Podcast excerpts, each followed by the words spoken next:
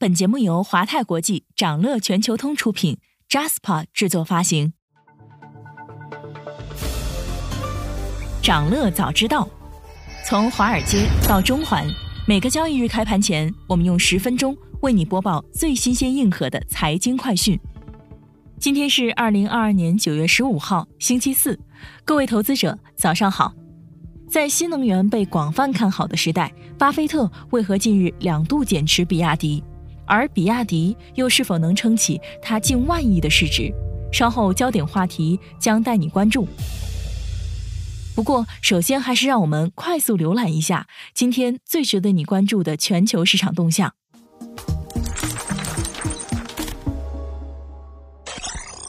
当地时间九月十四号，据美国劳工部数据，美国八月生产者价格指数 PPI 连续两个月环比回落，符合预期。核心 PPI 增幅弱于预期，至去年夏季以来最低。有分析称。可能是未来几个月消费者通胀减弱的前瞻信号。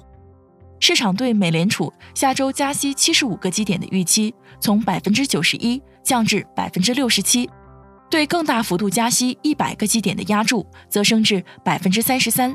当日市场持续消化最新通胀数据和欧美央行鹰派加息的前景，风险情绪不高，欧股走低，美股小幅高开后一度在开盘一小时集体转跌。尾盘时也一度转跌。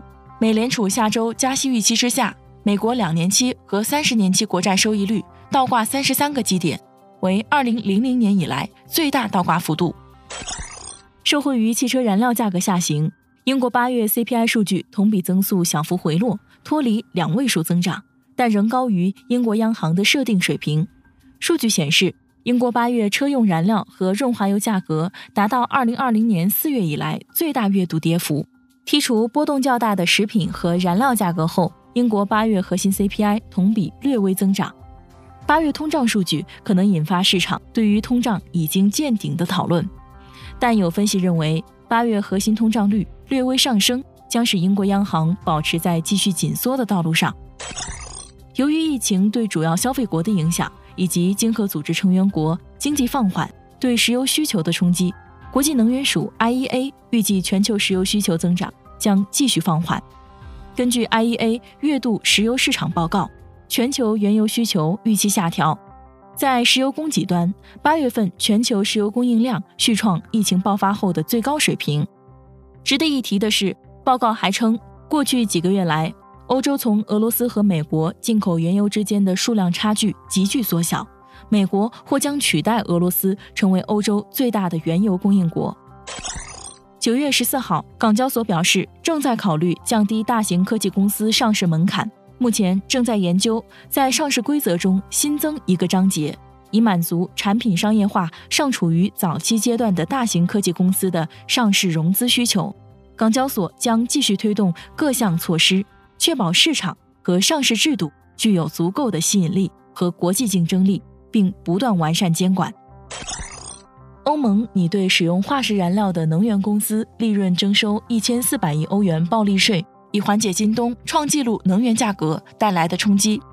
欧盟委员会主席冯德莱恩表示，欧盟委员会将致力于对电力市场进行深入而全面的改革，将天然气价格对电价的主导地位脱钩。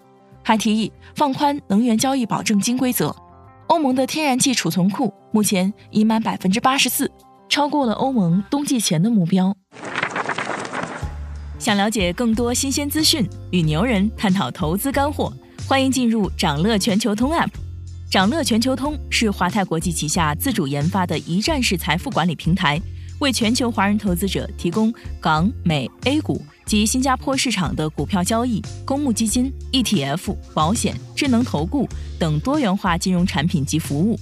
点击节目 show notes 中的链接，现在就一键直达掌乐全球通。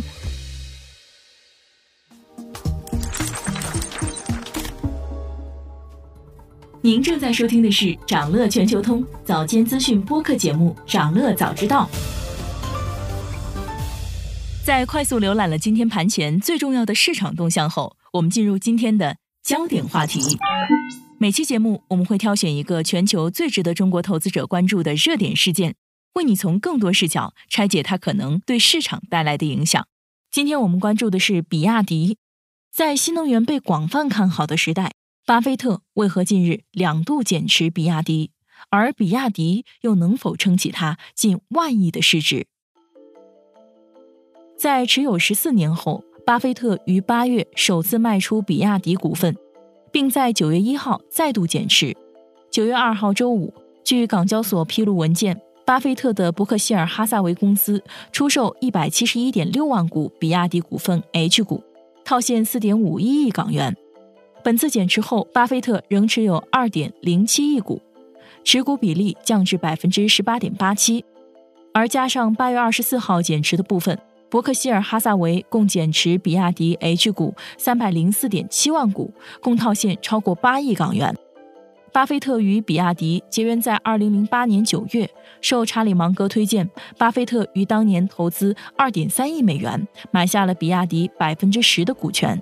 过去十四年间，比亚迪股价经历多次过山车，但巴菲特也从未减持。根据公开数据显示，截至目前，巴菲特投资比亚迪的回报率已超三十倍。近年来，新能源以及新能源汽车一直是市场较为看好的板块，但巴菲特为何在此时选择出售部分比亚迪股份？实际上，早在今年七月就一度传出过巴菲特将出售比亚迪股份的消息。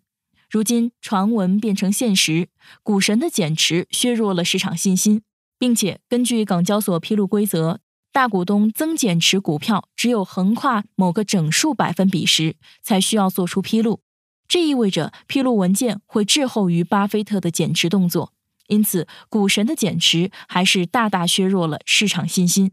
比亚迪股价自七月来持续下挫，市值降至六千五百亿港元附近。比亚迪投资关系部门相关人士回应媒体，事前对此并不知情，不用过度解读。此外，上述人士还表示，近期比亚迪未有重大事项未披露，公司经营一切正常。而就在巴菲特宣布减持的前一天，比亚迪发布了一份表现不错的财报。根据财报数据，比亚迪在2022年上半年营业收入和净利润均创历史同期新高。且今年内上半年净利润已超过了去年一整年的净利润。过去两年里，资本市场对比亚迪较为看好，高瓴资本就曾在去年二月斥资两亿美元认购了比亚迪当时的一轮定增。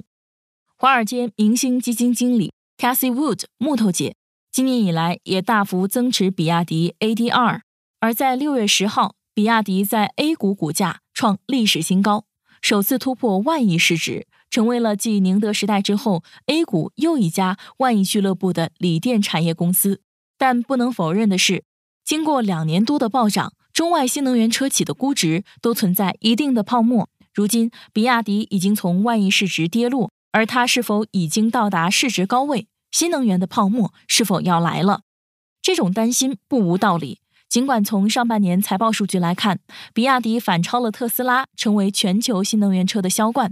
且市值一度突破万亿，比亚迪亮眼的财报数据很大一部分得益于汽车业务收入的大幅增长，且由于其高度垂直整合的模式，在疫情等突发风险中表现出了良好的承压能力。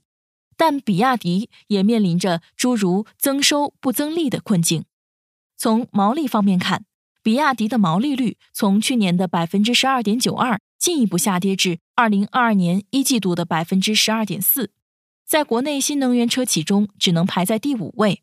以往，比亚迪采取低价策略攻占市场，再加上自建产业链的成本，这种模式压缩了比亚迪的利润率。此外，比亚迪很大一部分利润来自于补贴，但根据现行政策，二零二二年将是实施新能源汽车补贴政策最后一年。这也对比亚迪未来的盈利能力提出挑战。眼下，比亚迪需要证明自己具备靠卖车赚钱的能力。刀片电池曾经是比亚迪的核心技术，但是如今比亚迪电池外供占比依然不高，且比亚迪自身的销量已经占据了大部分电池产能。